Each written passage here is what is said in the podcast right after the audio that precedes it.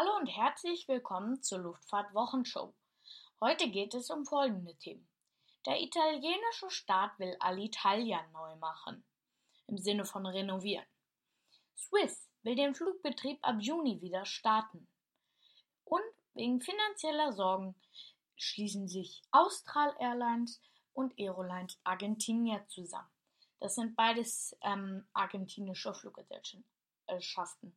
Aber dazu gleich mehr. Und dann nochmal zum Cargo. Bei Lufthansa Technik wird gerade ein A380 zum Frachter umgebaut. Und jetzt geht es nach Italien. Die Alitalia wird rundum erneuert.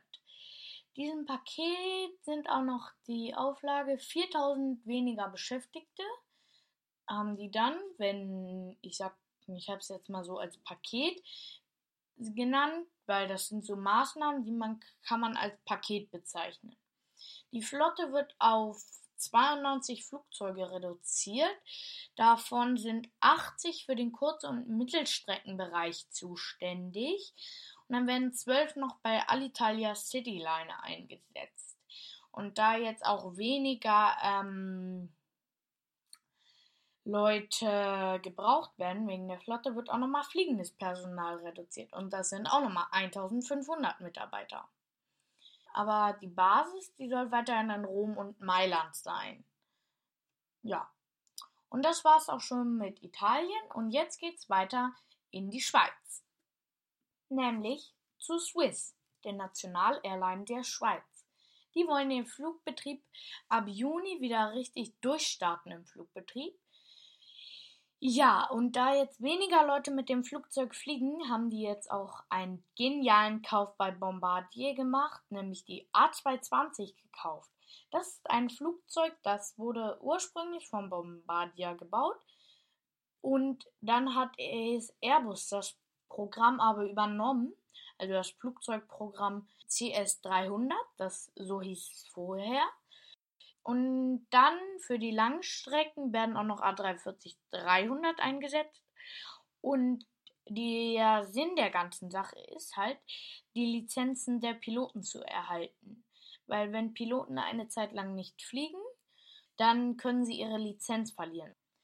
Ja, und dann ab und zu werden noch A320 und 77 eingesetzt. Und was bringt es, wenn man mit den Flugzeugen nicht weiß, wohin man fliegen kann? Diese Frage, oder ich formuliere sie mal anders, wohin können Sie fliegen? Diese Frage ist auch noch nicht geklärt. Ja, weil die meisten Länder haben ja jetzt ihre Grenzen zu. Ja, und deswegen kann Swiss da halt nicht hinfliegen. Aber da wird man schauen, wie es weitergeht und nun nach Argentinien. Dort haben sich wegen finanzieller Sorgen Aerolines Argentinia und Austral Airlines zusammengeschlossen.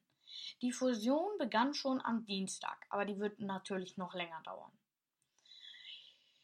Ja, und die Fluglinien, also Aerolines und Austral, befinden sich beide in Staatsbesitz und wegen Corona sind halt kommerzielle Flüge bis zum 1. September untersagt.